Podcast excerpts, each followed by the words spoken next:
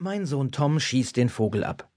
Ich habe einen Hexenschuss und jammere, wie nur Männer es können, aber keiner hat Mitleid. Meine Mutter, stell dich nicht so an. Meine Frau, wer hat denn behauptet, dass er den Schlafzimmerschrank locker alleine aufbauen kann? Mein Arzt, Sie sollten nicht so schwer heben.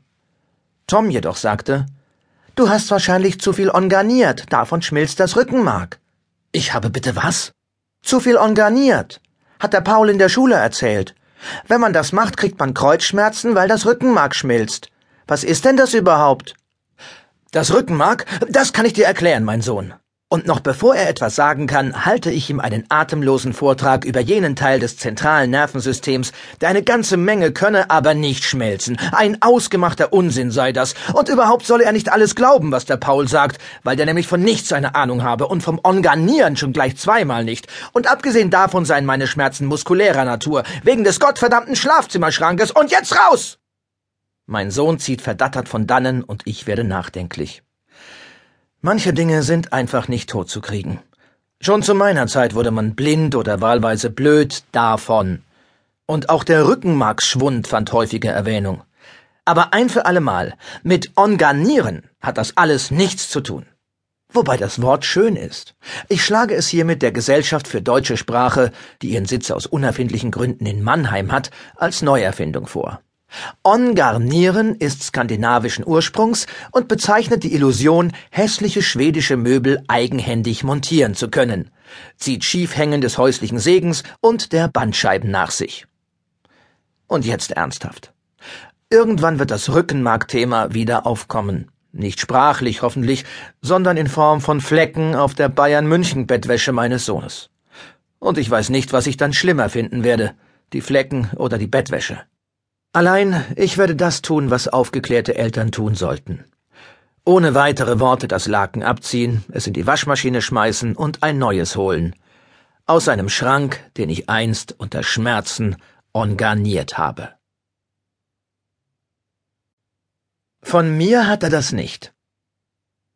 Wenden wir uns einem echten Tabuthema zu, einem, über das man nur hinter vorgehaltener Hand spricht, wenn überhaupt einem schmutzigen Thema, einem untenrum Thema.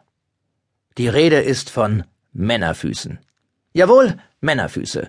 Kein schönes Sujet, ich weiß, aber die meisten Jungs haben nun mal zwei davon, da hilft kein Wehklagen, weggucken oder Nase zu halten. Sie sind in der Welt. Sie tragen uns durch diese und wollen von daher gehegt, gepflegt und vor allem umhüllt sein.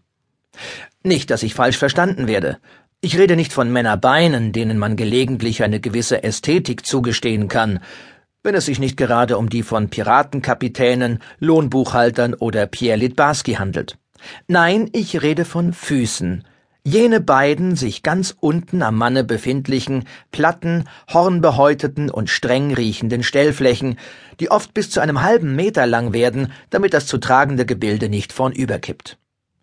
Und auch von den Zehennägeln, oder sagen wir, wie es ist, Krallen, und deren notwendiger Stutzung will ich nicht schweigen.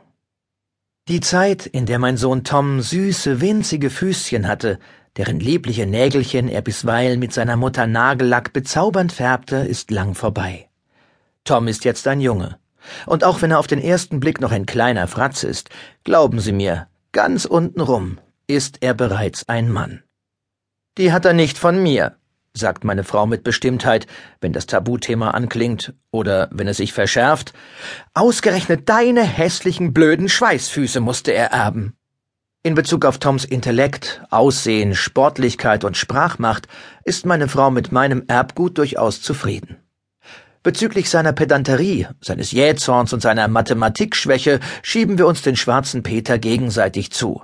Aber was die Füße angeht, gibt es nichts zu leugnen. Tom hat meine. Aber ist das ein ausreichender Grund, mir dieses leidige Thema alleine zu überlassen? Für meine Frau ja.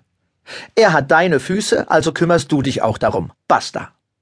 Oh, wie ich Zehennägel schneiden hasse.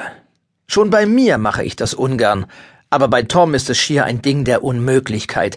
Zehennägel schneiden bei Söhnen ist grauenhaft, ist Folter.